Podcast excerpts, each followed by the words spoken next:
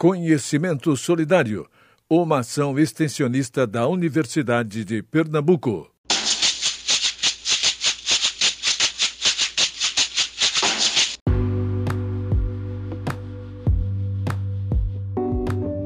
Oi, pessoal! Você está ouvindo mais um episódio do Democratizando Saúde. Meu nome é Daiane Gabriele, sou estudante de enfermagem da Faculdade Nossa Senhora das Graças da Universidade de Pernambuco e hoje vamos conversar acerca do diabetes mellitus como comorbidade da Covid-19.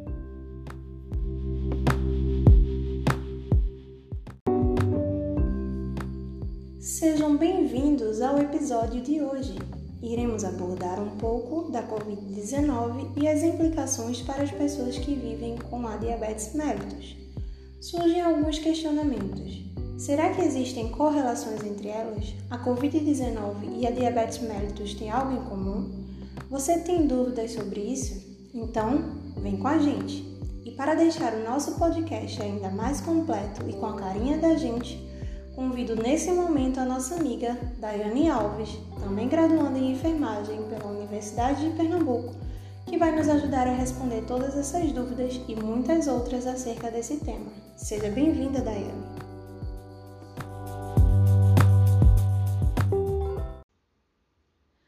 Pessoal! Muito obrigada pelo convite. Estou bem feliz de estar aqui e pretendo contribuir nessa discussão acerca desse tema que é tão atual e importante. Nós que agradecemos, Dai. A Covid-19 chegou de uma forma abrupta na sociedade, trazendo mudanças repentinas e inesperadas na nossa vida devido ao grande potencial de contágio, elevada morbimortalidade e sua disseminação em escala mundial. Ela representa uma emergência de saúde pública de abrangência mundial, tendo sido declarada pela Organização Mundial de Saúde como pandemia em 11 de março de 2020. Por ser uma situação atípica, ainda existem muitas perguntas sem respostas, mas algumas dessas lacunas já somos capazes de preencher, embasados em estudos científicos. O objetivo de hoje é responder algumas delas com fundamentação em estudos bem recentes, publicados no ano 2020 e no começo do ano 2021. Dito isso, Daiane, já temos perguntas de nossos ouvintes. Podemos começar? Por mim, tudo bem. Pode começar. Então, as nossas ouvintes, Érica, Francilaide e Gabriela, mandaram perguntas bem parecidas. Elas buscam saber sobre as duas comorbidades. Do que se trata a Covid-19 e a diabetes mellitus? Bom, em relação ao Covid-19, o Ministério da Saúde define como a infecção respiratória aguda potencialmente grave, causada pelo coronavírus SARS-CoV-2. Os sintomas podem variar, de casos assintomáticos e manifestações clínicas leves até quadros moderados, graves e críticos.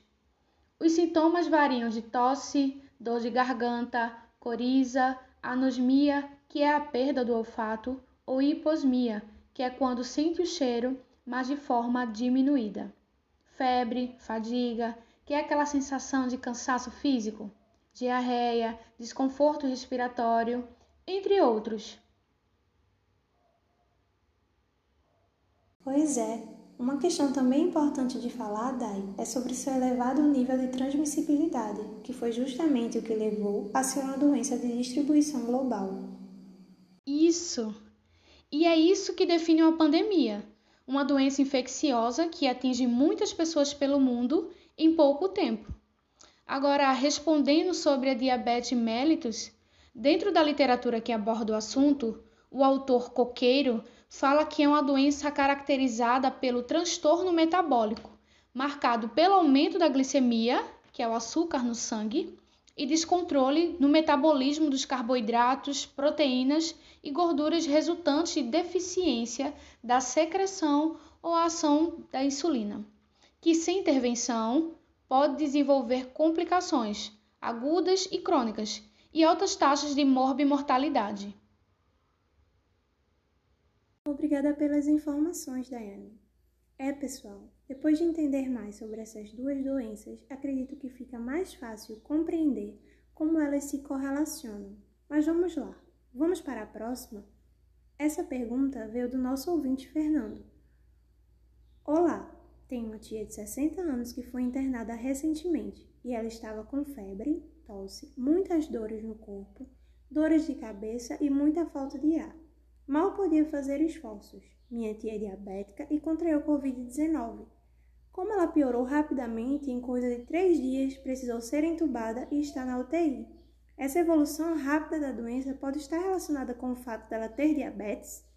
E aí, Daiane, o que dizemos ao Fernando? Fernando, tem um estudo do pesquisador Silva que diz que os primeiros achados científicos da Covid-19 foram a respeito dos fatores de risco. Diabetes mellitus é reconhecido como um desses aspectos agravantes. Para responder melhor a sua pergunta, eu trouxe algo para deixarmos o papo mais dinâmico. É o que a gente chama de caso, que é uma situação problema que nos ajuda a contextualizar melhor Daiane, me permite a leitura? Adorei a ideia. Você pode ler sim. Vamos lá. Um homem de 64 anos deu entrada no Hospital Oswaldo Cruz no dia 10 de janeiro de 2021, apresentando os seguintes sintomas: febre, tosse, diarreia persistente há quatro dias, falta de ar progressiva, agora até os mínimos esforços, dores de cabeça e dores no corpo.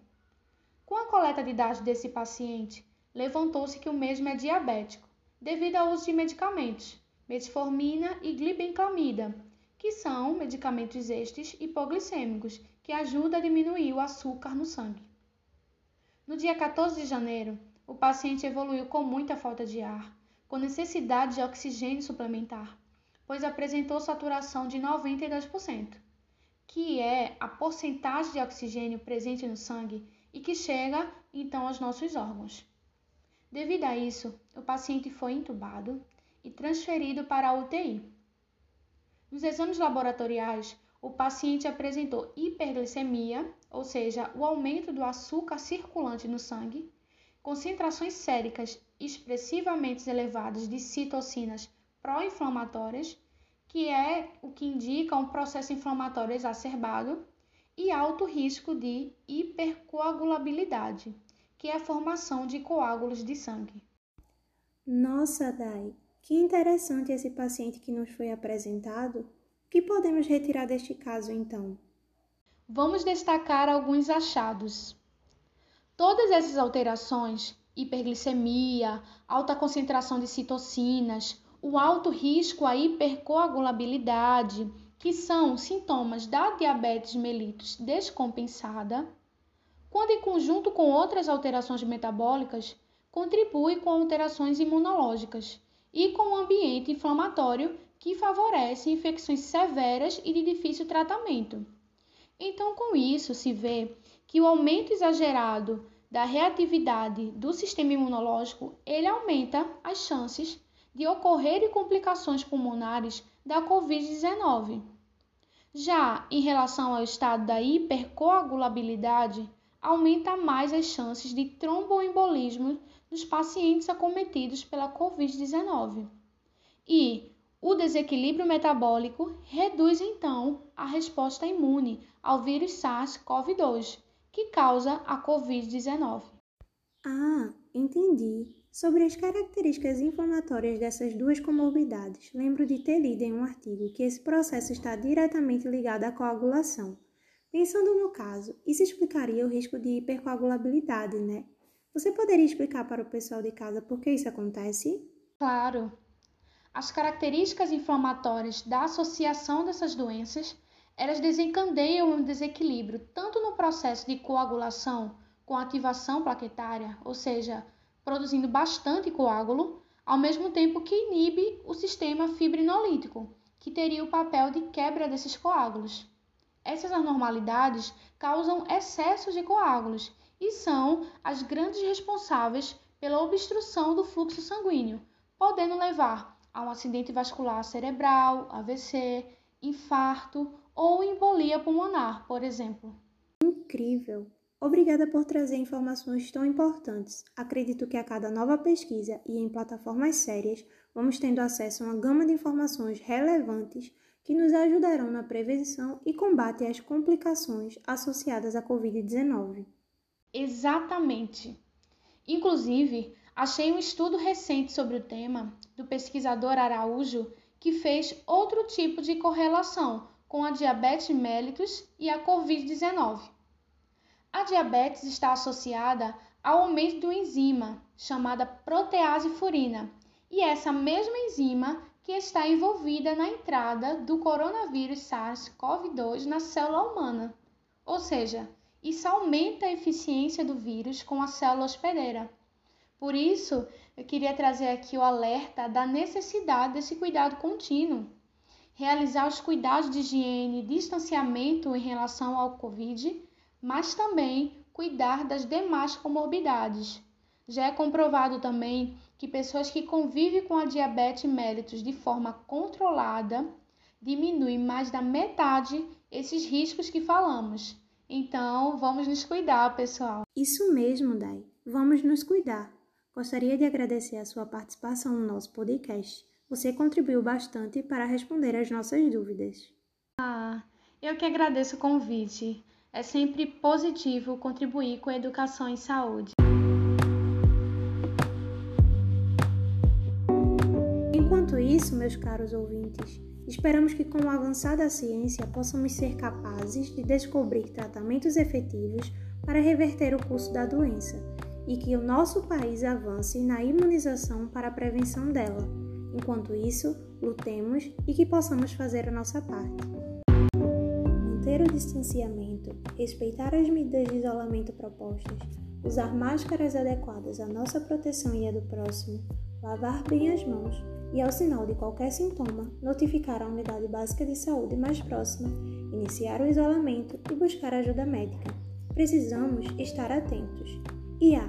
Não se automedique. Ainda não existe medicação terapêutica específica para o Covid-19. Busque fontes confiáveis de informação e não replique fake news. É isso, pessoal.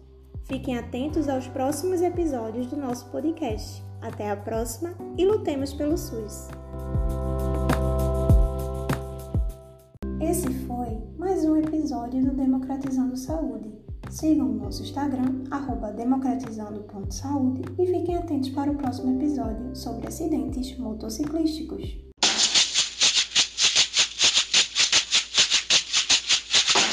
Conhecimento Solidário, uma ação extensionista da Universidade de Pernambuco.